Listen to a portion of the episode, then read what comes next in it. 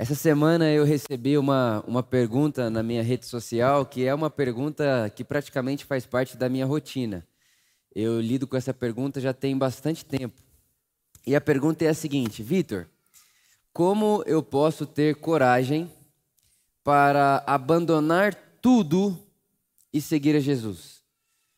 Essa pergunta permeia minha rede social o tempo inteiro. Como é que eu posso ter coragem de abandonar tudo e seguir a Jesus? E a gente não precisa ir muito longe para entender e captar né, o contexto dessa pergunta, que diz para nós que seguir a Jesus é como se fosse abandonar todo o resto. Então, não sei se você já aprendeu assim, mas eu aprendi na minha vida e percebo que é quase que um, um aprendizado comum no meio da igreja: é seguir a Jesus é abandonar todo o resto. Então, essa pergunta vem recheada desse contexto. Eu quero abandonar o resto para seguir Jesus, como se não fosse possível seguir a Jesus com todo o resto. Né? E aí, o caminho de Jesus, o caminho da espiritualidade de Jesus, foi se tornando ah, algo como que, para o Vitor ser um ser espiritual, seguidor de Jesus, ele precisa se isolar do mundo. Então, a pessoa mais espiritual é a pessoa mais isolada do mundo, a que menos lida com as coisas do mundo e todo esse negócio. E é muito óbvio que seguir a Jesus faz com que eu e você deixemos algumas práticas. Né? Jesus não gosta de certas coisas e ele pede a gente a seguirmos outros caminhos. E com certeza isso é uma verdade. Mas está muito longe da proposta do Evangelho seguir a Jesus como sendo fugir do mundo ou não estar inserido no mundo. É uma outra coisa que eu escuto muitas pessoas dizendo é: Vitor, eu queria muito largar meu trabalho para viver para Deus. E aí vem um, uma pessoa como eu, né, que desde os 19 anos, em aspas, larguei o trabalho. E aí a pessoa diz: Você largou o seu trabalho e foi viver para Deus. Né? E é muito interessante. A gente que é pastor, a gente tem que lidar com isso, né? A pessoa fala assim para você: Cara, o que, que você faz? Você fala: Ah, eu sou pastor. Aí ela: E você trabalha também? É engraçado, né? Então as pessoas têm isso no coração. Tipo assim, seguir a Jesus é abandonar o resto, é deixar tudo para trás, é deixar tudo de lado. Só que isso não está nem perto da verdade da proposta do Evangelho, que é um jeito diferente de estarmos no mesmo mundo. O Evangelho de Jesus não te tira do mundo, ele te insere no mundo numa outra perspectiva, com um outro coração com outro modelo de coração. Jesus usava muito as imagens para ensinar o que ele estava querendo dizer, e eu quero aproveitar uma imagem hoje para tentar esclarecer para você o que eu estou querendo dizer. Imagina comigo que seguir a Jesus, ser salvo por Jesus, seja algo parecido com uma cirurgia de coração. Então você precisa de uma troca de coração. Imagina isso, você precisa trocar seu coração. E de fato, biblicamente, a Bíblia diz que nós tínhamos coração de pedra. Então nós, todos nós, nós tínhamos um coração de pedra. Pedra machuca, pedra arranha, pedra é inflexível. Pedra você consegue tacar e machucar outro. Então todos nós tínhamos corações de pedras.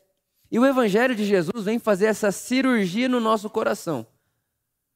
O que o Evangelho diz para nós é que Deus ele tira o nosso coração de pedra, que arranha, que é inflexível e que machuca, e dá para gente um coração de carne, que é flexível, que sangra. Pedra não sangra. O coração de carne sangra.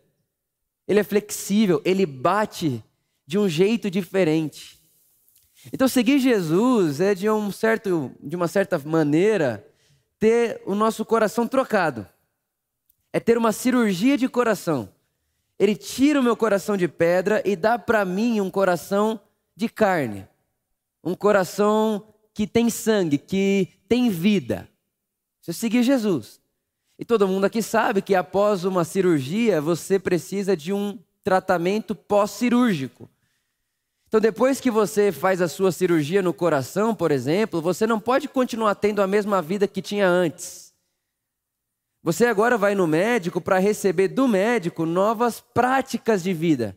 Então o médico vai olhar para você e falar assim: oh, lembra aquilo que você fazia? Pois é, agora você é uma pessoa que passou por uma cirurgia de coração. Você não pode mais fazer certas coisas. Tem algumas coisas que não cabem mais a você. E essas práticas novas, é, esse novo jeito de se posicionar no mundo é o que nós estamos chamando de liturgias. São novas maneiras de lidarmos com as coisas que nos lembre que nós temos um coração trocado, nós não temos mais um coração de pedra, nós temos um coração de carne. Então, quando nós trazemos né, o nome dessa série Liturgia para essa mesa maravilhosa, o que a gente está dizendo é: todos nós tivemos o coração alterado. Nós tínhamos um coração de pedra, Deus nos deu um coração de carne, e agora nós precisamos de encontros pós-operatórios para nos lembrarmos como nós, com o coração de carne, devemos agir no mundo. É isso que nós fazemos aqui na comunidade. Então, por exemplo, domingo que vem a gente tem um novo encontro. Aí você vem para cá, a gente se encontra e a gente vai falar como que pessoas com um novo coração lidam com o mundo. Práticas, apontamentos, práticas conscientes, não foi assim que nós definimos liturgia semana passada? Práticas conscientes que formam em nós um novo caráter, um novo jeito de estar no mundo. Porque a oração de Jesus por nós não, não foi, Pai, tire-os do mundo, mas Pai, livra-os do mal neste mundo. Nós estamos no mundo. E seguir a Jesus não é sair do mundo, mas é um novo coração para lidar com esse mundo. E uma das práticas, uma das liturgias que nós começamos inclusive a conversar sobre ela na semana passada, é a ceia a mesa da comunhão, a Eucaristia. E na semana passada nós falamos sobre essa realidade que o apóstolo Paulo diz que ao comermos da ceia, nós proclamamos a morte de Jesus. Então nós falamos sobre isso na semana passada, o que Jesus pensava, né, pensa né, e pensava a respeito da sua própria morte. Então, como Jesus pensava, qual era a teologia de Jesus a respeito da sua própria morte? Nós conversamos sobre isso a semana passada. E hoje eu queria me aproximar dessa mesa junto com você numa outra perspectiva. E a perspectiva que eu quero trazer para você hoje é nada mais, nada menos que o pão e o vinho. Pão e vinho. Eu não sei se você já parou para pensar nisso, mas pão e vinho não dão em árvore. Não nasce um pão numa árvore. O pão não é uma fruta. E o vinho também não nasce na árvore, o que nasce é a uva. A uva está lá. O pão e o vinho, eles, para, ser, para serem pães e vinhos, né, eles passam por processos humanos. Olha que coisa que eu estou querendo dizer para você. Jesus, Deus em forma humana, está no mundo. E ele vai pegar um momento como esse de ceia e falar: Isso aqui é santo. Jesus está sacralizando ali um momento, uma liturgia, dizendo: Olha, vocês vão se reunir, e quando vocês se reunirem, lembre-se: vocês estão comendo do pão, o pão é meu corpo, e quando vocês beberem do vinho, o vinho é o meu sangue. Jesus está deixando isso aqui com, num, num nível mais sagrado possível. E ele poderia muito bem ter pego coisas que nascem da natureza, que não tem trabalho humano para transformar em pão ou em vinho, mas ele não faz isso. O que Jesus faz, ele pega um pão e diz: Ó, para existir um pão, tem que ter mãos humanas cooperando com a natureza. Para existir um vinho, tem que ter inteligência humana cooperando com aquilo que está na natureza. Então, quando Jesus pega o pão e o vinho e diz: Esse é meu corpo e esse é meu sangue, ele está abençoando o trabalho das nossas mãos. Jesus está abençoando aquilo que nós podemos fazer com as nossas mãos. Jesus está abençoando o ser humano como criador de novas realidades. Jesus está dizendo assim para mim para você: olha, eu abençoo o processo humano que é transformar trigo em pão, uva em vinho. Ele está sacralizando o nosso trabalho, ele está abençoando o nosso trabalho. Trabalho, irmãos, nós fomos feitos à imagem e semelhança de um Deus criativo, é por isso que nós podemos criar. E o jeito que nós criamos no mundo é trabalhando. Só que nós estamos inseridos numa cultura que ama segunda-feira porque é o dia mais longe da outra segunda-feira. Porque trabalho virou pejorativo, trabalho virou maldição. É o suor do trabalho, todo esse negócio. Só que quando você vai lá para Gênesis capítulo 1, no plano de Deus, trabalho não é pesar, suor, labuta. Trabalho é o jeito do ser humano cooperar com o mundo de Deus. E eu gosto muito do Desmond Tutu, morreu há pouco tempo, poucos meses atrás. Ele dizia que o jeito de nós cooperarmos com Deus no mundo é trabalhando dignamente. Seja qual for o trabalho, independente do que esteja sendo feito, a maneira de cooperarmos com Deus no mundo é através do nosso trabalho.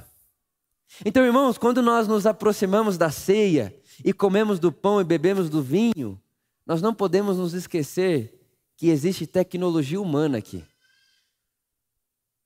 Existe um processo humano aqui que Deus abençoou. Existe um processo humano aqui que Deus disse é santo. O seu trabalho, o meu trabalho, o nosso trabalho é santo. Então pensa comigo. Se andar com Jesus é receber um novo coração, se andar com Jesus é passar por uma cirurgia de coração, onde Ele tira o meu coração de pedra e dá para mim um coração de carne, e agora, com esse coração de carne, eu preciso entrar dentro de um tratamento pós-cirúrgico, que são os nossos encontros. É a palavra de Jesus que nos orienta, que nos incentiva a novas práticas. Uma das coisas que nós aprendemos ao nos aproximarmos da ceia é que Deus abençoou o nosso trabalho. Então a pergunta que fica é: tá bom, Vitor, com um novo coração, depois de passar por essa cirurgia de coração, depois de ter tido arrancado o meu coração de pedra e ter, dado a mim, e ter sido dado a mim um coração de carne, como eu devo interpretar, como eu devo olhar o trabalho? Como que eu devo trabalhar? Como nós, como pessoas que têm o coração de Deus em nós e que seguimos a Jesus, como nós devemos nos posicionarmos no trabalho? Eu trouxe aqui para nós, no mínimo, três caminhos. E o primeiro é que todos nós estamos em missão. Irmão, seguir Jesus é estar em missão. Seguir Jesus é estar comissionado o tempo inteiro. Porque Jesus disse que quando ele fosse, ele enviaria o Espírito Santo e o Espírito Santo morando em nós faria de mim e de você parte do corpo do Cristo. Seguir Jesus é viver consciente de que no mundo o Cristo está encarnado através de nós. Seguir Jesus é viver consciente de que no mundo Deus está aparecendo no mundo através de nós. É isso que Paulo vai dizer no capítulo 5 da sua segunda carta ao Coríntios. Ele diz: Olha, é como se por nosso intermédio Deus fizesse o seu apelo. Deus está no mundo fazendo o seu apelo, redimindo o mundo através de nós. Então, seguir Jesus, andar com Jesus, é essa consciência de missão. Não importa onde eu esteja e não importa o que eu esteja fazendo, eu estou em missão no mundo. Que missão? Eu sou parte do corpo de Cristo, parte da sua vida no mundo. E da mesma forma que Jesus dizia: Quem me vê, vê o Pai, é papel da igreja de Jesus dizer: Quem nos vê, Vê a Jesus. Então a pergunta é: como Jesus seria o funcionário da sua empresa? Como Jesus trabalharia? Como Jesus lideraria sendo gestor? Como que eu consigo pegar Jesus e aquilo que ele me ensina aqui como realidades eternas e sintetizar isso, interpretar isso na minha segunda-feira? Como seria Jesus sentado na sua cadeira profissional? Essa pergunta que nós temos que fazer, porque lá no seu trabalho você está em missão. Todos nós estamos em missão. E enquanto eu falo isso para você, eu me lembro de uma história que eu ouvi de um irmão nosso que entrou numa igreja, numa paróquia em Roma. E quando ele entrou nessa, nessa paróquia em Roma, ele conta que ele viu um crucifixo, né? Como em todas tem. Tinha um crucifixo ali, Só que aquele Jesus crucificado tinha um, uma singularidade. Estava ali o crucifixo, só que eles tinham arrancado o braço de Jesus, os dois braços, e as duas pernas. Então tinha um crucifixo, tinha um Jesus ali, só que o Jesus estava amputado, não tinha braço nem perna. E aí esse irmão que estava andando ali falou: O que, que é isso aqui? O que, que arrancaram, amputaram Jesus? O que, que é isso? E ele vai perguntar para o padre da paróquia. E quando ele chega no padre, ele diz: Padre, o que é que houve com esse Jesus aqui? Por que, que ele está flagelado? Por que, que vocês amputaram ele? E o padre, com toda a singeleza, gentileza do mundo, olhou para esse fiel e disse para ele assim: Irmão, é para que toda vez que eu, você, toda vez que alguém olhar para Jesus crucificado ali, a gente precisa se lembrar que no mundo agora, nós somos os seus braços e as suas pernas. Esse crucifixo amputado é para nos lembrar que se a gente não fizer a nossa parte, Deus no mundo está amputado no seu local de trabalho. Deus está sem vida onde você trabalha, no seu escritório, quando você não faz e não vive a sua vida em missão. Consciente de que eu sou o corpo de Cristo no mundo, parte do corpo de Cristo no mundo, e que eu estou participando daquilo que Deus está fazendo, e Deus está lá no meu escritório, na mesa do meu trabalho. Deus está sentado na mesa do meu trabalho, fazendo através de mim, da minha vida, o seu apelo à humanidade. Nós estamos no mundo em missão. Jesus deu para mim e para você participação no seu corpo. Ele está agindo no mundo através de nós. Ele está fazendo com a gente. E é muito interessante que a gente que segue a fé por muito tempo aprendeu a pedir a Deus fazer o nosso papel. Deus, faz isso por mim. Deus, faz aquilo por mim. E Deus não vai fazer por você. Irmão, guarda isso no seu coração. O que Deus faria e fez por você é o que você não podia fazer. É a cruz, é todo esse negócio, é o mundo criado, é a misericórdia dele que é incomprável. Isso ele já fez. Agora, Deus não vai fazer por você aquilo que ele deseja fazer junto com você. Ele não quer fazer por, ele quer fazer com. Então, lá no seu trabalho, Deus não quer fazer por você no seu lugar, porque um pai que faz no lugar do filho infantiliza o filho. Ele quer fazer com você. Então, a primeira coisa que eu traria como um pensamento, uma reflexão, para nós que temos um coração de carne, pensarmos em relação ao trabalho, é que nós estamos no mundo em missão, sempre. 24 horas por dia estamos em missão. Seja lá o que estivermos fazendo, estamos em missão. A segunda coisa, a segunda reflexão que eu faria com você é que tudo é espiritual. Tudo é espiritual.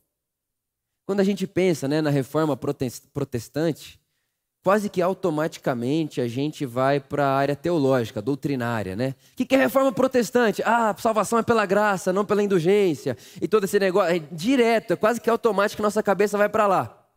Mas você sabe que quando você vai estudar a história da reforma protestante, esse movimento que aconteceu 500 anos atrás, a essência e o coração da reforma não era doutrinária. Era uma vocação santificada. Por quê? a igreja tinha separado o mundo em dois: o clero e os leigos. A grande revolução da reforma é dizer não. A grande revolução que a reforma protestante traz para o mundo é a seguinte: um fazendeiro fazendo o seu trabalho com dignidade, de maneira justa, uma mãe cuidando do seu bebê, que precisa dela e que chora no seu berço, pode estar próximo de Jesus tanto quanto o Papa. Essa é a grande revolução e loucura da reforma protestante. O sacerdócio de todos os santos. Ou seja, você não precisa do Vítor para chegar em Deus, você não precisa do Papa para chegar em Deus, e você não precisa trabalhar com a Bíblia na mão para ser o trabalho espiritual. Uma mãe cuidando do seu filho e um fazendeiro fazendo seu trabalho podem estar fazendo para Deus da mesma forma que um líder religioso está fazendo para Deus. Agora, o um, um, um absurdo é que é possível Um líder religioso com a Bíblia na mão estar trabalhando para si, enquanto uma mãe cuida de um bebê para Deus. É completamente impossível. Porque o que, o que me diz se eu estou fazendo para Deus ou para mim não é o que eu estou fazendo, mas qual é a motivação por detrás daquilo que eu estou fazendo. E a motivação é da ordem do coração, é por isso que nós que, tiver, nós que tivemos o, o coração de carne substituído por um coração de carne, nós temos novas motivações. Eu nunca vou me esquecer o dia que eu precisava dormir cedo, porque eu viajaria no outro dia pela manhã. E eu faria uma viagem muito longa, de muitos dias, para muito longe. Então eu precisava dormir bem, eu queria estar descansado. E eu fui dormir. E quando eu fui dormir, eu não conseguia dormir. Já passou por isso? Você sabe que você tem que dormir. Você se programa para dormir. Você deixa tudo certo para você dormir o mais cedo possível. A hora que você deita, você vira para um lado e você vira para o outro e você fala: Jesus amado, que está vendo? Não conseguia dormir de jeito nenhum. Se eu era solteiro ainda, morava com a minha mãe. Virava para um lado, virava para o outro. E eu lembro de falar assim: Jesus, me deixa dormir, eu não vou levantar para orar. Vou fazer nada disso, eu quero dormir. É tudo que eu quero, dormir. De repente, irmãos, veio uma voz no meu coração. E a voz no coração dizia assim para mim: Vitor, levanta e faça 20 polichinelos para mim.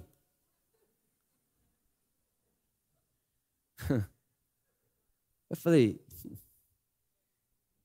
de quem é essa voz? Diabo, Vitor? Deus não pode ser, né?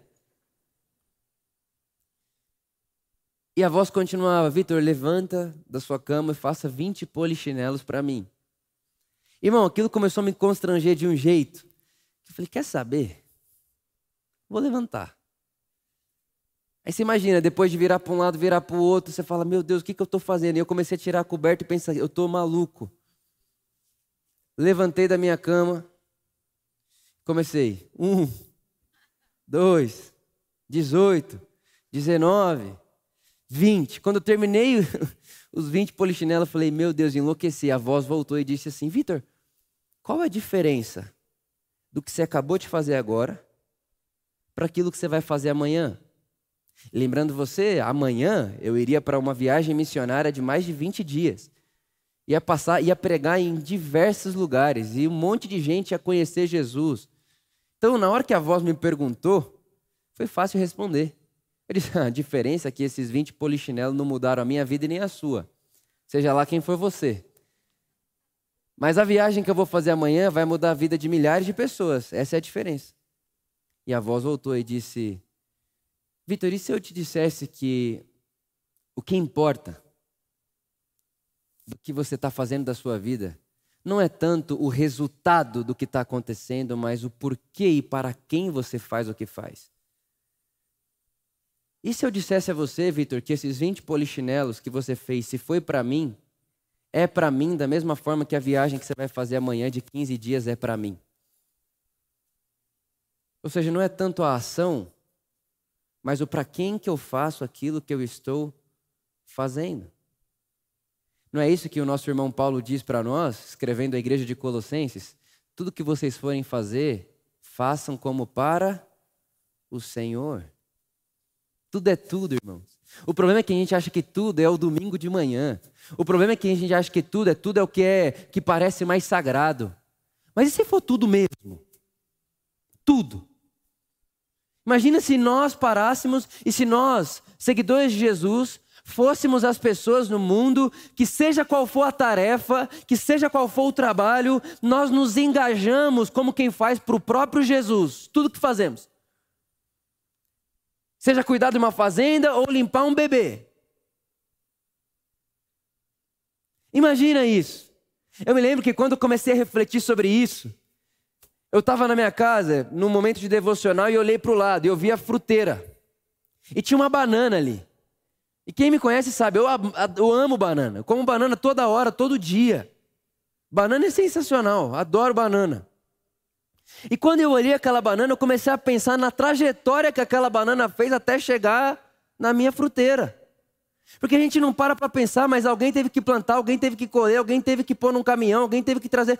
Tem todo um negócio que acontece por detrás que se eu não paro para pensar, estar consciente daquilo, parece que a banana apareceu ali. Mas não apareceu. Tem um caminho por detrás. Tem pessoas colocando a mão naquela banana para chegar lá na minha fruteira e a hora que der vontade eu vou lá e como. Por quê? Porque todo mundo trabalha dentro de um organismo. A gente se depende uns dos outros. Só que se a gente não para para pensar e perceber que o meu trabalho influencia você diretamente ou indiretamente, mas influencia, a gente sai fazendo tudo de qualquer jeito. Planta do jeito que dá, colhe do jeito que dá, guarda se der, se não der, joga fora, faz o que quiser e tá tudo bem. Não. Né? Isso aí não muda a vida de ninguém. Como eu lavo a louça, vai mudar a vida de quem? Como eu ponho o lixo para fora, vai mudar a vida de quem? Como eu organizo a minha agenda, vai mudar a vida de quem? A minha só, não é só a sua. Não existe nada no mundo que você faça que interfira só na sua vida. Então você imagina se a gente passasse a tratar tudo, até a sua agenda, a nossa agenda como se eu estivesse lidando com o próprio Jesus. Irmãos, não poucas vezes, quando eu sei que eu vou receber alguém aqui no nosso escritório, eu penso como eu receberia a pessoa de Jesus se ele passasse por essa porta agora. E o pior é que às vezes a pessoa que está entrando, você sabe a burrada que ela fez. Você está com vontade de falar para ela assim: você precisa se converter, meu amigo, minha amiga. Só que você, como eu trataria a pessoa de Jesus? Porque é ele que vai entrar aqui agora. A Madre Teresa de Calcutá, ela dizia que Jesus está disfarçado em todo ser humano que o nosso olho vê. Jesus está disfarçado em todos os seres humanos que os nossos olhos veem. Inclusive no seu chefe. Aquele que você não gosta é aquele que você gosta. Isso é o funcionário. Você pode ver você está aqui, você tem funcionário. Então, esse que você gosta e o que você não gosta. Jesus está naquela pessoa disfarçado, sendo tratado por você e por mim. Imagina se nós, seguidores de Jesus, fôssemos para o mundo do trabalho com esse coração. Você sabe, inclusive, que quando você pergunta a um judeu por que, que eles prosperam tanto no mundo, você vai, você vai estudar o judeu é uma porcentagem mínima da sociedade e tem uma riqueza gigantesca sobre seu, seu governo, né? sobre enfim, sua etnia, vamos chamar assim. E você pergunta para um judeu, por que, que o judeu é tão próspero? E eles dizem, é porque a gente faz tudo como quem faz para Deus. A gente trabalha para Deus. A gente está construindo o mundo para Deus. Então, eu não estou trabalhando para ter salário e comer. Estou trabalhando para Deus. Porque se eu acredito que trabalho para comer, trabalho para pagar conta, essa é a minha motivação do trabalho, então o salário é a minha recompensa. Mas quando Paulo diz, faça tudo como quem faz para o Senhor, ele está dizendo, não espere recompensa de outro que não seja do Senhor. Faça para o Senhor. Ah, mas esse meu chefe não mereça que eu faça esse trabalho com excelência. Ele talvez ele não merece, mas o seu Senhor merece. E o seu Senhor é Jesus. O meu Senhor é Jesus. Faça como para o Senhor. Essa é a segunda reflexão, segundo pensamento que vem no meu coração quando eu penso em trabalho. E o terceiro, eu quero ler com você Apocalipse capítulo 22. Apocalipse, capítulo 22, diz assim: Então, o anjo me mostrou o rio da água da vida, que, claro como cristal, fluía do trono de Deus e do cordeiro. E no meio da rua principal da cidade, de cada lado do rio estava a árvore da vida, que frutifica doze vezes por ano uma vez por mês. As folhas da árvore servem para a cura das nações. Já não haverá maldição alguma. Isso aqui é um anjo mostrando para o nosso irmão João, tá? Ele está tendo uma visão. Já não haverá maldição alguma. Nenhuma maldição. O trono de Deus e do cordeiro estará na cidade. E os seus servos os servirão. Eles, os seus servos, verão a sua face, e o nome do Senhor estará na testa deles. Não haverá mais noite, e lá eles não precisarão mais de luz, nem de candeia. Por quê? Porque Deus, o Senhor, os iluminará. E eles reinarão para todo sempre. A terceira coisa que eu quero dizer a você, o terceiro pensamento, a terceira reflexão que eu quero dar a você hoje, diante dessa mesa, é que a missão de Deus, o desejo de Deus é restaurar todas as coisas, é resgatar todas as coisas. O mundo está sendo resgatado. Deus está resgatando todas as coisas. Nós conversamos muito sobre isso aqui na nossa série Convergência. Deus está trazendo o mundo de volta para Ele, para dentro da sua lógica, do seu jeito de lidar com as coisas. Deus está fazendo isso. E essa obra lenta, repito, essa obra lenta, quase que imperceptível, de transfigurar o cosmos, o mundo, já teve começo em nós. Nós somos os primeiros frutos dessa transformação. Nós somos os primeiros frutos dessa redenção.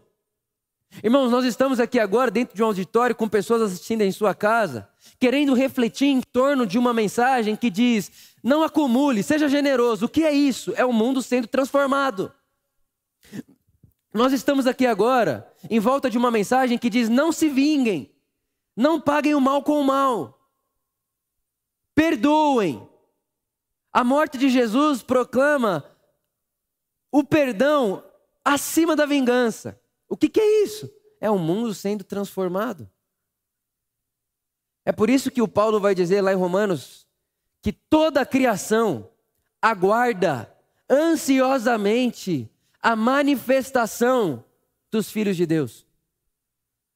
Por que, que toda a criação aguarda a manifestação dos filhos de Deus? Porque nós estamos sendo transformados, nós seres humanos. E enquanto nós, seres humanos, estamos sendo transformados, nós estamos transformando os nossos microcosmos, os nossos pequenos mundos, os nossos raios de influência. Então, quando você senta na sua cadeira, no seu trabalho, quando você sentou ali, aquele microcosmos, mini mundo, está sendo transformado, está sendo tocado está sendo governado por alguém que não tem mais um coração de pedra, mas de carne. Ou seja, Deus está salvando aquele mundo ali. Deus está redimindo aquele mundo ali. E para onde que todo mundo está caminhando? Para esse lugar que acabamos de ler. Todo mundo está indo para um lugar, mesmo que de maneira imperceptível e lenta. Todo mundo está indo para um lugar aonde Jesus é o sol que ilumina o mundo Jesus é o remédio que cura todas as nações, toda injustiça, toda maldade, toda feiura. E todos nesse lugar, neste mundo, nessa cidade, são chamados pelo nome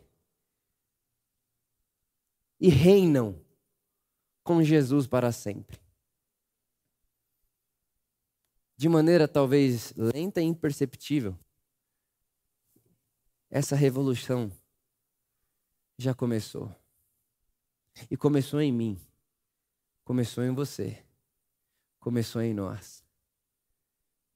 Mas se a gente não trata o nosso trabalho, que é uma boa parte da onde a gente gasta a nossa vida, como um micromundo sendo transformado através da minha vida, a gente vai ficar só implorando: Jesus, volta logo que eu não aguento mais segunda-feira. Jesus, me tira daqui logo que eu não aguento mais viver aqui ao invés de Jesus, agora que eu estou andando com você, agora que eu não tenho mais um coração de carne, mas um coração, agora que eu não tenho mais um coração de pedra, mas um coração de carne, como é que eu posso tratar a minha segunda-feira de um jeito que gere transformação? Como é que eu posso tratar o meu ambiente corporativo, as minhas relações de trabalho, de um jeito que gere transformação.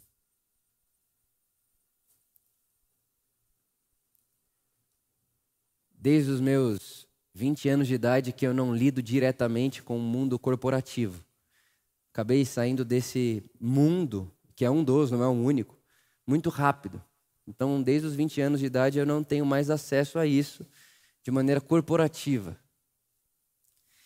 Mas eu me lembro que enquanto eu trabalhava ali, dentro da, da última empresa que eu trabalhei, em São Bernardo do Campo, eu era um estagiário em engenharia. E eu lembro que quando eu chegava para trabalhar, eu chegava, olhava para a empresa e eu pensava no meu coração: Jesus, vem comigo aqui. Eu quero que você esteja comigo aqui. Eu não quero estar sozinho aqui, eu quero que você esteja comigo. Como é que eu posso transformar esse lugar? Como é que de alguma forma eu posso pôr luz nesse lugar? E uma luz que ilumina no Evangelho de Jesus. Uma luz que transcende o trabalho somente. E foi muito especial para mim o dia que eu estou na minha mesa e estava tendo um, um corte na empresa. Estava no meio de uma crise dentro desse, desse universo que a empresa ali tinha como segmento. E eu estava sentado na minha cadeira e passou um, um, um gestor e disse assim: Olha, o, diretor está chamando você lá na sala dele. E na hora o meu coração palpitou, falei, putz, já era, né? Tá tendo um corte, sou estagiário. O diretor tá me chamando, eu pensei, pô, quem tinha que me mandar embora é o meu chefe, né? O meu gestor aqui, eu só vou ser demitido com luxo. O dono vai me mandar embora, tipo assim, beleza, e fui até a sala dele. Irmãos, eu nunca vou esquecer essa cena. Nunca. Eu entrei na sala dele e ele estava sentado na mesa dele com o um olho assim cheio de lágrimas. Ele falou: Senta aí, Vitor, senta aí. E eu nunca tinha parado para conversar com ele. Ele passava todo dia na minha mesa. Todo dia. Ele cumprimentava todo mundo. Ele passava, cumprimentava todo mundo ali da engenharia. Mas eu nunca tinha parado para conversar com ele. Só que a minha Bíblia estava sempre em cima da mesa. Sempre. Minha Bíblia sempre estava em cima da mesa, porque todo intervalo que eu tinha, eu ia ler alguma coisa. E aí ele me pediu para sentar e quando eu sentei, ele falou assim para mim, Vitor, eu queria dizer para você que a gente acabou de fechar um negócio bem legal aí e tal. E eu queria te agradecer. E eu assim, eu sou estagiário, não tem um salário, menor que o meu aqui. Ele falou para mim, e na hora que eu fechei esse negócio, na hora, na hora veio você na minha mente. E aí veio assim no meu coração, eu tenho certeza que o Vitor está orando por essa empresa. Irmão, eu estava, estava. Poderia não ter acontecido isso? Poderia, claro. Eu não estou dizendo que isso é uma lei, que se você orar vai. Não, não é isso. Mas quando ele se lembra e me chama na sala dele, para me dizer isso, na hora no meu coração pensei, eu já posso ir embora daqui. Eu já sabia que estava perto mesmo. Eu posso ir. Porque eu sei que, de alguma maneira, enquanto eu fiz um trabalho de estagiário, ordinário, simples, comum, qualquer pessoa poderia estar ali sentado fazendo. Eu não estava só fazendo um trabalho para o meu chefe. Eu estava ali como quem segue Jesus e como quem carrega em si a luz que ilumina todos os homens. Agora você imagine se do estagiário ao dono da empresa a gente tem essa lógica.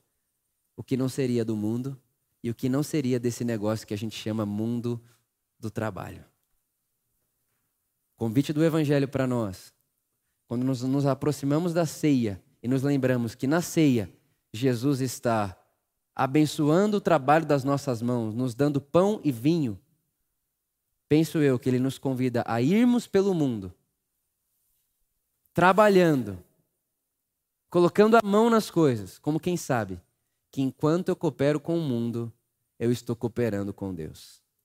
Porque essa é a missão de Deus: restaurar todas as coisas. No dia que você, no seu ambiente de trabalho, tem uma conversa com alguém que antigamente seria uma conversa de debate, briga e confusão, e você consegue levar a conversa para um lugar de fraternidade, de amizade, de relação de perdão, o mundo acabou de ser curado o mundo acabou de ser resgatado. Aquele micromundo foi salvo. Eu gosto muito da expressão do Paulo Brabo. Ele diz que o mundo é salvo através de microsalvamentos. Pequenos salvamentos diários que estão salvando o mundo. Com essa imaginação, eu peço que você fique de pé. Com isso em mente, com isso no coração, porque esse é o poder da palavra de Deus. A palavra de Deus produz uma imaginação possível no nosso coração. Tenho certeza que enquanto eu falava sobre isso, você imaginava coisas. Você imaginava possibilidades. Sim ou não? Talvez até você imaginou pessoas específicas. Talvez você imaginou conversas que você precisa ter. Talvez você imaginou ações que você precisa e pode tomar. Talvez você pensou até na parte estética do, do lugar onde você senta lá no escritório onde você trabalha. Esse é o poder da palavra de Deus. Ela põe dentro do meu coração e do seu coração uma imagem possível de um mundo que ainda não está manifesto em plenitude, mas que será manifesto. Ela nos dá uma imagem de algo que ainda não é, mas que está sendo, está sendo formado. Ela nos põe uma imagem no coração de uma verdade que ainda parece estar muito longe, mas que já pode ser provada por mim e por você, aqui e agora. E eu queria que nós nos aproximássemos hoje da mesa da ceia nessa perspectiva. A ceia do trabalho. Quero batizar essa ceia aqui hoje de ceia do trabalho. Para que você se lembre que enquanto você está lá respondendo e-mail no seu trabalho, você não está fazendo algo menos santo do que essa ceia que nós vamos tomar agora. Que quando você lembrar, quando você estiver lá cuidando do seu filho, limpando sua casa, ou talvez você está aqui e trabalha como doméstica, limpando a casa de alguém. Quero que você se lembre disso. Que aquele momento lá, enquanto você está limpando a casa de alguém, não é menos santo que o pão e a ceia que nós vamos comer agora.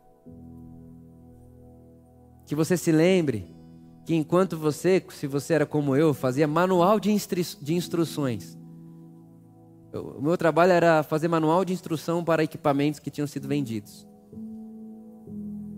Que você se lembre que enquanto você trata aquilo com carinho, com cuidado, presta atenção no que você está fazendo, põe atenção no que você está fazendo, não como quem faz para o chefe da empresa, mas como quem faz diante de Deus, o nosso Jesus.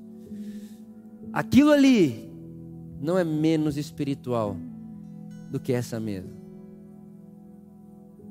do que esse momento que nós vamos participar.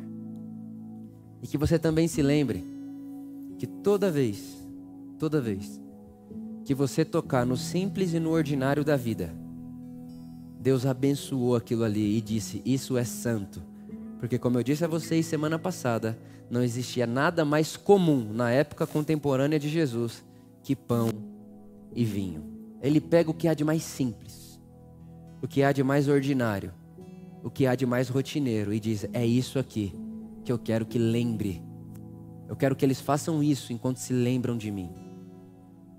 Então, se por acaso você entrou aqui hoje e você não pegou a sua ceia, o seu pão, o seu suco, Quero pedir para você balançar a sua mão aonde você está, que a gente vai até você. Se você não pegou por qualquer que seja o motivo, ou porque não viu, ou porque você não sabia se poderia pegar, porque já foi em outros lugares que você não pôde pegar, enfim, aqui na Por Amor nós gostamos de ver a mesa da ceia como um convite a todos, como uma dádiva a todos. Não há ninguém que possa, por merecimento próprio, se aproximar da mesa de Jesus. Todos nós somos convidados. E só somos convidados porque o nome da porta que nos insere na mesa é graça de Deus. Então, se você está aqui e não pegou, por qualquer que seja o motivo, só balance assim uma de suas mãos, que a gente vai até você. O nosso voluntário vai chegar até você. Tem alguém que está sem a ceia? Ninguém? Aqui temos uma. Temos uma bem aqui, olha. Por favor.